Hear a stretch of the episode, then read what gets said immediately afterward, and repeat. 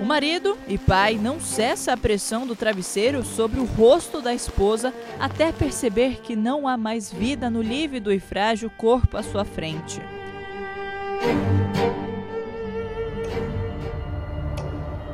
Você tem medo de quê? Assombrações são fenômenos humanos ou paranormais? Todas essas reflexões nós faremos juntos. Mas nosso ponto de partida para essa viagem no insólito é saber o que te assombra. Esse é um podcast original que traz à luz da atualidade assombrações históricas, aparições, maldições, almas penadas e tudo que o inexplicável guarda em seus porões. O que te assombra é feito por Tiago de Souza, Silo Sotil, Júlia Zampieri e Matheus Haas.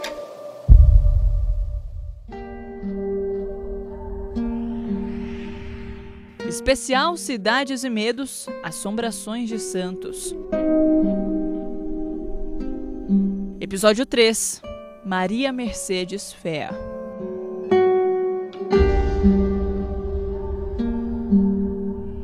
Os olhos se encararam pela última vez. E assim, já quase sem fôlego, relembrou de quando viu no convés do navio que partia para o mundo novo, carregando as esperanças de uma vida melhor. Se lembrou do espanto e da graça de serem da mesma cidade na Itália. Lembrou do primeiro abraço e do primeiro beijo, embalados pelo oceano que atravessavam e como tudo parecia ter um significado profundo em cada gesto. Lembrou da firmeza de suas mãos prometidas a lhe dar carinho para sempre mas que agora, com a intensidade do ódio, interrompiam as boas lembranças e as colocavam para dar cabo a uma vida com muito ainda a trilhar. A criança em seu ventre torna tudo ainda mais impossível de acreditar. Antes que o último lampejo de consciência a abandonasse por completo, lhe aparece como em um filme a cena da descoberta das cartas que escrevia para sua sogra a respeito do caráter e a falta dele em seu filho. Fato esse que irrompeu na atrocidade que chocou todo o mundo. Ainda no que lhe restava de lembrança, veio a confirmação do seu crime no seu país natal e que sua vinda para as promissoras terras era mais por fuga do que por ambição. O marido e pai não cessa a pressão do travesseiro sobre o rosto da esposa até perceber que não há mais vida no lívido e frágil corpo à sua frente. Ainda se recuperando do esforço desprendido, a inóbil criatura agora precisa se livrar do corpo que carrega o seu filho e apagar todo e qualquer tipo de rastro capaz de incriminá-lo.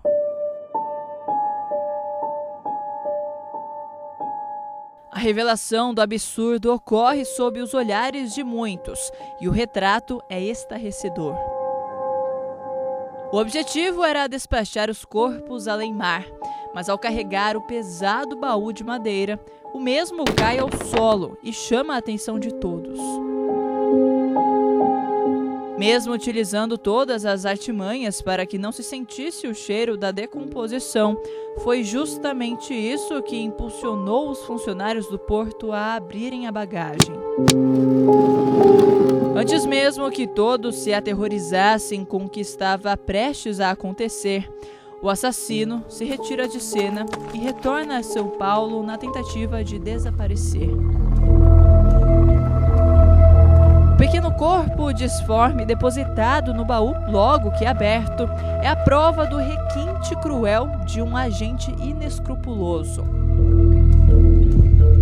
Para que este pudesse ser despachado como bagagem, o assassino quebrou a cervical e cortou as pernas na altura do joelho.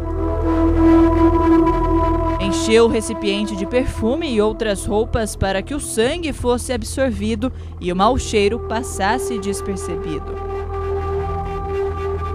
Continuadamente covarde, na alegação de defesa da honra, em depoimento diz ter visto um homem sair do apartamento onde moravam.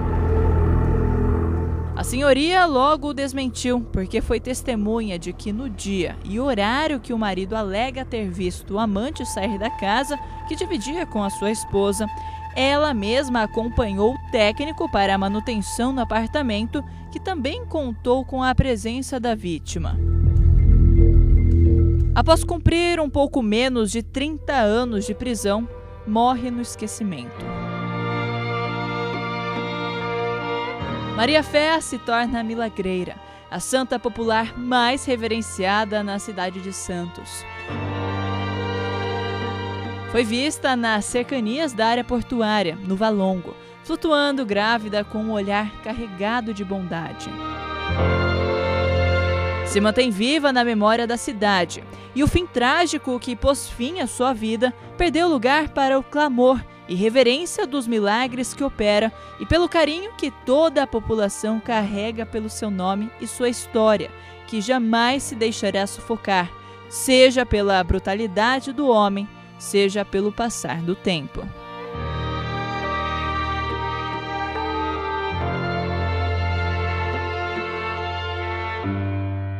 Esse foi o terceiro episódio do especial Cidades e Medos Assombrações de Santos. Esse episódio foi inspirado nos livros Para Quem Acredita em Fantasmas e Contos de Terror e Lendas Macabras da Ilha de Santos, do escritor e cineasta Dino Menezes.